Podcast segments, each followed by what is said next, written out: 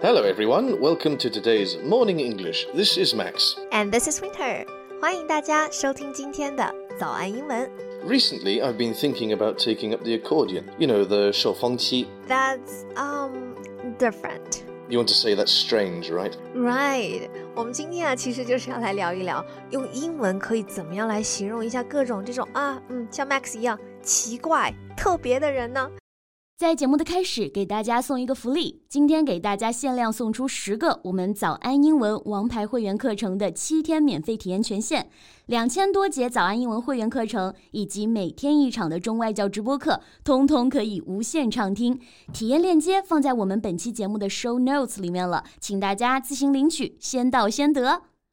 嘿、Max，你为什么不学个稍微大众一点的乐器呢？Why not a piano or a violin like everyone else? Well, because there are too many pianists and violinists in the world. There aren't enough accordionists. For a good reason, probably. I have to say that's quite a strange choice. Well, I'm a strange person. uh, let's share the love to describe really strange people. Let's do it. Okay, so I'd like to kick off with a word that's very close to me eccentric. Eccentric. E C C E N T R I C, right? Mhm, Eccentric. That's right. 就是这个词，我知道这个词啊，它的意思是，呃，古怪的、异乎寻常的。比方说啊，像我们平常讲的奇装异服，就会用到这个词 eccentric clothes。 Mm. So I'd say I'm quite the eccentric. I often wear colourful clothes and very shiny shoes. Ah, shining shoes. Okay, would you say that um I'm eccentric? Well, it, if it were up to me, then I'd let you join the club. But sadly, there's a committee.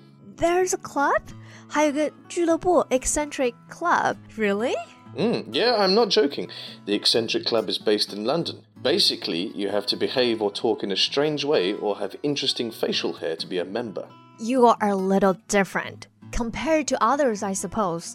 好吧，这样，嗯嗯，Max 确实是挺与众不同的哈，different。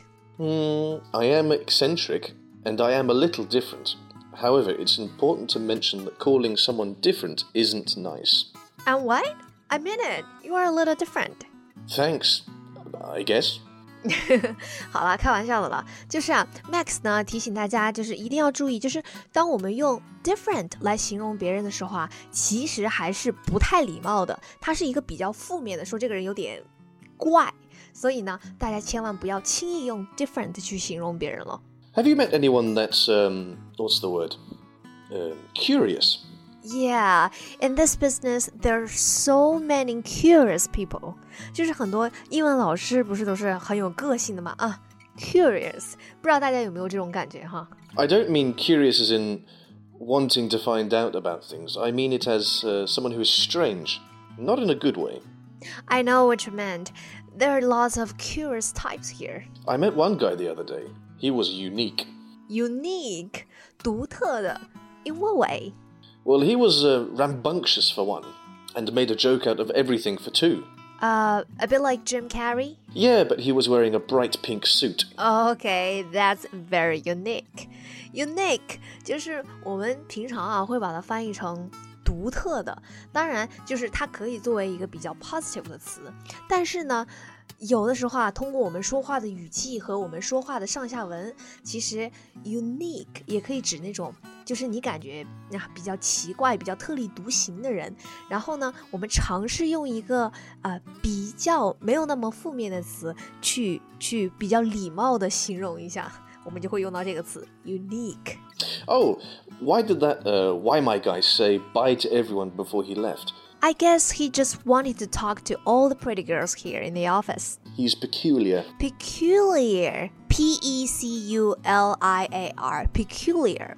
This word, right? That's right. 那这个词的意思啊，就是怪异的、奇怪的、不寻常的。Not really a normal thing to do, I suppose. No, to be honest, I have a few peculiar habits myself, like uh, tapping a can of cola before opening it. Why? Well, it's said that if you do it, it won't fizz up and explode in your face. But it's nonsense. 这不合理呀！你拍拍可乐，然后就 for what? Yeah, but it uh, it's it remains one of my peculiar habits anyway. okay, so are you a normal guy? 你到底是个正常人吗，Max? Tell us the truth. Do you mean am I weird? Yes, a weirdos. A weirdos, you are a weirdos. 你真的是一个很古怪的人呢。Weirdos 就是古怪的人。Uh, well, I like things and do and say things that others wouldn't, but I wouldn't say I'm a weirdo. Don't beat around the bush. You're a downright weirdos. I'm hurt. but yeah, I'm not a normal guy. Weirdos，我们也是开玩笑了。我其实挺佩服 Max 的，就是承认自己是个怪人，其实很需要勇气的哈。因为随大流肯定是一个更保守，然后更安全的选择嘛，对吧？嗯，Okay. I think we can call it a day. Great. 今天的节目就到这里了。如果节目还听得不过瘾的话，也欢迎加入我们的早安英文会员。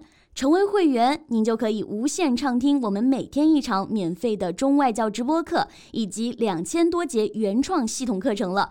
今天我们限量送出十个七天免费试听权限，试听链接放在我们本期节目的 show notes 里了，请大家自行领取，先到先得。Thank you for listening to today's Morning English. This is Max. This is Winter. See you next episode. Bye bye. This podcast is from Morning English. 学口语就来早安英文。